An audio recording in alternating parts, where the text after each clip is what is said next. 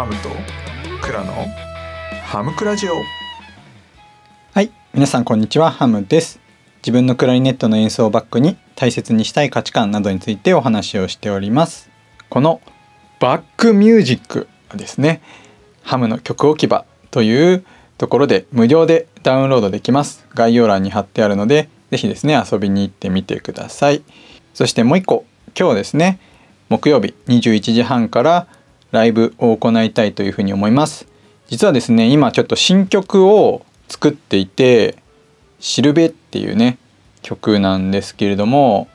まあなんとなくですねメロディーラインと歌詞が今できたところなのでちょっとですね作り過程というか、まあ、僕そこからどうやって作ろうかなみたいなところをちょっとライブしながらですねやってみようかななんて思ってます。なのでいつもの演奏ライブとはちょっと違う感じになると思うんですけど、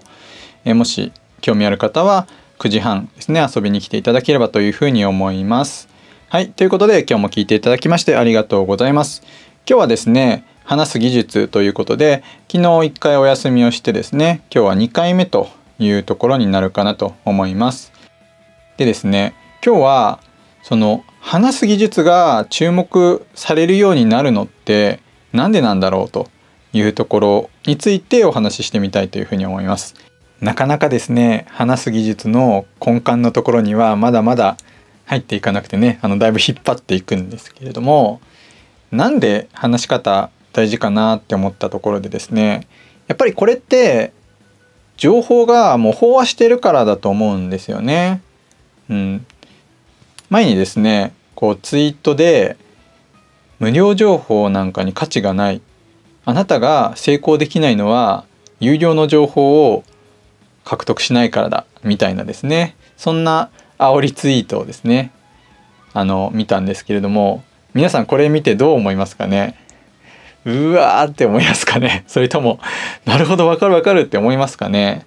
うんまあ多分前者が大半だと思うんですけれどもやっぱりですねその情報に対してお金を払う必要っていうのがこうどこまであるかというところは結構難しいですよね。もちろんお金を払うことで良い情報が得られるっていうのもあるんですけれどもそれよりも誰から情報を得るかというところが大事なんじゃないかなというかまあ自分がですね重視するのかなっていうふうに思います。で本当にこの人から欲しいって思った人がやっぱり有料で情報提供してますというところだったらお金を払ってるしいや全然無料でいいよっていう人だったらね有料で誰か知らない人からおかと情報を買うよりもその人からですね無料でもらった情報の方がよっぽど価値があるっていう風な感じなんじゃないかなというふうに思うんですよね。でこれって辿ってみるとですね、まあ、そもそもやっぱり飽食、まあ、食べるですねの時代になりましたと。もうそもそも食べるものに困って明日食べる食べ物ないなみたいな人ってあんまりいないですよね。まあ、大体ですね、まあ、100円とか300円ぐらい払えばね牛丼が買えるので、まあ、よほどねこう貧困にあえいでるとかっていう人以外はですねまあもう大体こう美味しいもの食べられるんですよね。それがやっぱりですねあの食べるのが当たり前になるとじゃあどう食べるかというところが結構大事になってきてやっぱりねその記念日誕生日なんだからちょっと高級なレストランに行ってなんかテーブルマナーもしっかりしててなんかこうサプライズでケーキなんか持ってきてくれちゃってみたいななんかそういうのはやっぱりたまにはね1年に1回ぐらいはやりたいよねみたいな感じになるって、まあ、まさにねこれ飽食だからこそなんかできる贅沢みたいなところですよねどう食べるかっていうのが大事になってくると。でその次物が多分飽和していくと思うんですよ。もうね大体のものはまあアマゾン楽天メルカリあたりでですね、まあ、結構安めに買えるというところで質をこう求めていけばもちろんと高くなるのはあるんですけれどもある一定のところまでいくと物に対してそんなにお金払わなくなりますよね。だからそこをですねもっと突き詰めていくとやっぱり誰から買うかとかどんなサービスを受けて買うかみたいなところが重要になってきてまあ、それこそ、ね、車とか家とか、まあ、大きい買い物っていうのはあなただから買うよみたいな感じでですね営業マンの人っていうのを見て買ったりするっていうのが当たり前になってきてますよね。まあ情報もですねだんだんそういう風になってきてるんじゃないかなと思うんですよね。やっぱり何を知るかよりも誰から知るかっていうところで、まあ、例えばですねあのメンデルスゾーンは実はですね若い頃すごい天才肌だったんだけれども38歳で死んじゃったんですよ。でその中でですねすごい素敵な曲がね交響曲第4番「イタリア」っていう曲でねっていうのをですねあなたがこうウィキペディアとかで見てですねあそうなんだって思ってそれって残りますかね？って言われるところですよね。多分残んないと思うんですよ。メンデルスゾーンあっそうみたいな。でもまあこうハムがねあのこうクラリネットの演奏バックに、まあ、メンデルスゾーンのね良さっていうのをこう熱く語るというのをするとですねあの50人聞いたら1人ぐらいはですねあそういえばハムさんメンデルスゾーンの話してたなと思ってちょっと聞いてみようっていうふうに思ったりするみたいな、まあ、そういうのがあると思うんですよね。まあそうであってほしいと思ってるんですけど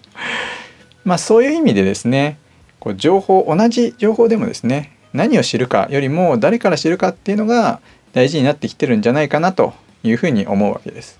まあねあの僕の例じゃなくてもそういうの多分いろいろあると思うんですよね。うん。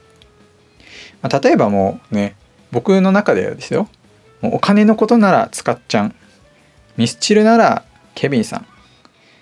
VIO の脱毛ならお土産社長なんですよ。はい。すいません。オチに使ってしまいました。お土産社長。申し訳ありません。はい。もうねめちゃくちゃ素敵な配信だったので。ちょっとだいぶ前の配信になっちゃってると思うんですけれどもね。あのもうね脱毛まあ脱毛ならっていうのはねあの鹿さんっていうすごい脱毛のねスペシャリストがいる中であえてこのお土産社長を出すっていうね この半とすいませんでした。はい。というですねあ何の話してたかちょっと分かんないんですけれども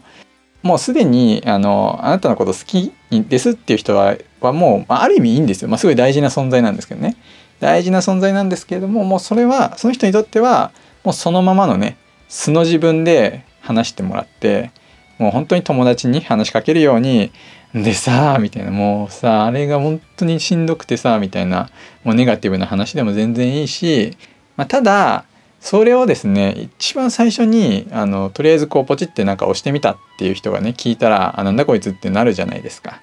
まあ、だからこそまあ初めて聞いたあるいは何回か聞いてるうちにあもっと聞きたいなって思うとかですね、まあ、そういう、まあ、ファンを増やしていくっていうことのためにですね話す技術っていうのが必要になってくるんじゃないかなというふうに思うんですよね。多分こう人類の中でですね話す技術についてこれまで考えるようになったのって多分なかなかなかったんじゃないかなって思うんですよね。よくあるのっていうのは例えば相手の目を見て話しましょうとかですね相手とこうしっかりねうなずいて話を聞きましょうだとかなんかもう対面で顔の見えてる状態で話してるのがもう前提の話し方がほとんどのこう話し方本みたいなものにはね書いてあると思うんですけどこうやって耳だけで音声を聞いている人に対してどういうふうに話したらもっとねより自分の魅力を伝えることができるかなんてことをですね考えるっていうのは誰もまだまだこう完成されたあの理論っていうのはないと思うんですけれどもそれをですねこうみんなで一緒に考えながら作っていくっていうような時代なんじゃないかなって思うんですよね。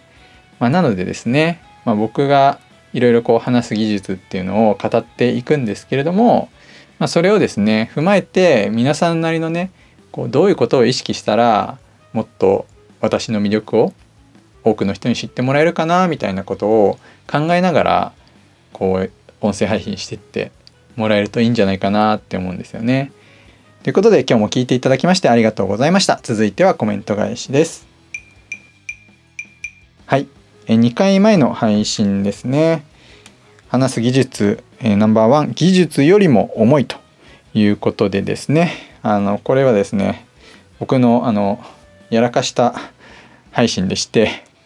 そのことについて皆さんコメントいただきまして誠にありがとうございます。はい、ソフィーさん、え噛んだ時嬉しくてにんまりしました。完璧なハムさんより身近に感じられていいのかもしれませんね。日々勉強だということでですね。はい。そうなんですよね。あの、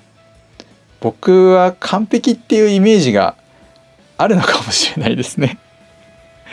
はい、あのわざとやってるわけではないんですかけどね、うん、わざとやってるわけではないけど、まあ、今日の最初はわざとやりました。はいということでありがとうございます。はい、続いてつかっちゃん、えハムさんこんにちは。スタイフを始めてハムさんがお話しされている思いのところがとても共感できました。いつもありがとうございます。いやーということで つかっちゃんのコメント嬉しいな本当ありがとうございます。最近もうほんとつかっちゃんのファンすぎてちょっとやばいんですけどはいあの嬉しいです。やっぱりねこの自分のまあ思いっていうところを、まあ、伝えてですねそれをもうこれ共感してもらえるってこんな嬉しいことないんですよね。もう皆さんそうだと思うんですけどもじゃあ自分の根っこのところってどうやったらね伝えられるか伝わるかっていうところはやっぱり言語化能力がないとうまく言葉にならないと思うんですよね。だそこをいかにしてこうね言葉にして伝えていくかっていうところもすごい大事なんじゃないかなというふうに思います。ということでつかっちゃんいつもありがとうございます。続いて、えープロポーズプロデューサーの山中淳一さんこの BGM このバッキューかわいいですいうことであ可愛いって言われちゃった。ありがとうございます。嬉しいです。はい続いてえっ、と弁理士ホッシーさんですね。ハムさんこんばんは。なるほど。自分の物語は自分だけのものではなく自分を支えてくれる人たちの物語でもあるんですね。だから時に人の思いに共感したり感動したりするんでしょうね。時には自分の思いも発信してみようかなと思いました。あーなるほどなるほど。確かにホッシーさんは結構そのまあ弁理士っていう立場として、まあ、知財著作権のプロですからそういうところのですね配信をされててそれはそれですごいためになるけどじゃあホッシーさんがこのどう皆さんにどうなってほしいのかとか自分がどうなりたいのかっていう話って確かにすごい興味ありますね。なんかそのホッシーさんの物語とかなんで弁理士になったのかとかそういう話もされてるのかなちょっとね僕はまだ知らないので是非ですねあの聞きたいなというふうに思いました。はいありがとうございます。続いて伝えて沙織さん、えー、まつりさん初めて知りました。飛んでいきました。明るい方ですね。伝えたい思いはある。話す技術かけている。勉強勉強。ありがとうございます。そうですね。まつりさんのその配信あのスタイフ保育園でクラリネットのねことを皆さんこんにちはみたいな感じでですねあのクラリネットとはですねみたいな感じでお話をしてるのでぜひですね今からでも聞いてに行ってもらえればというふうに思います。うん、話す技術欠けていますかね？伝えてさおりさんもすごいなんだろうな綺麗な声だし全然なんかつっかえることがないなっていう印象があるんですけど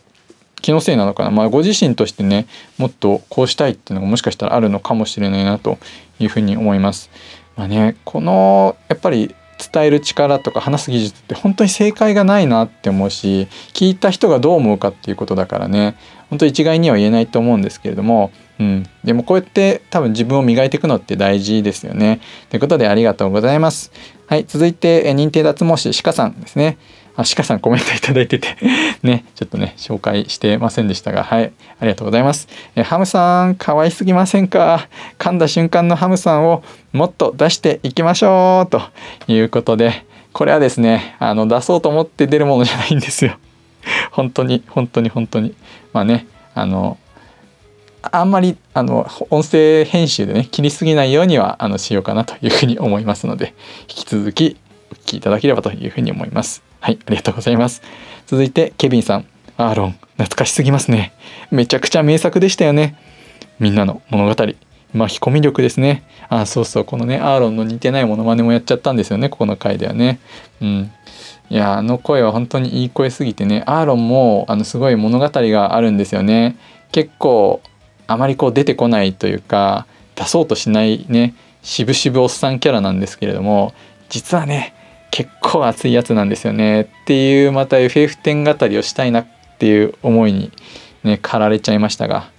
いやユーナは可愛かった。そしてリュックも可愛かった。そしてティーダはチャラかった。でもいいやつだったっていうね。はいすいません。この程度にしときます。はいということで以上コメント返しでした。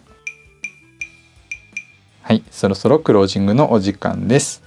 ということでですね、えーなんか最近ちょっと崩れつつあるハムの配信なのかわかんないですけれども、まあね、あの真面目に語るということと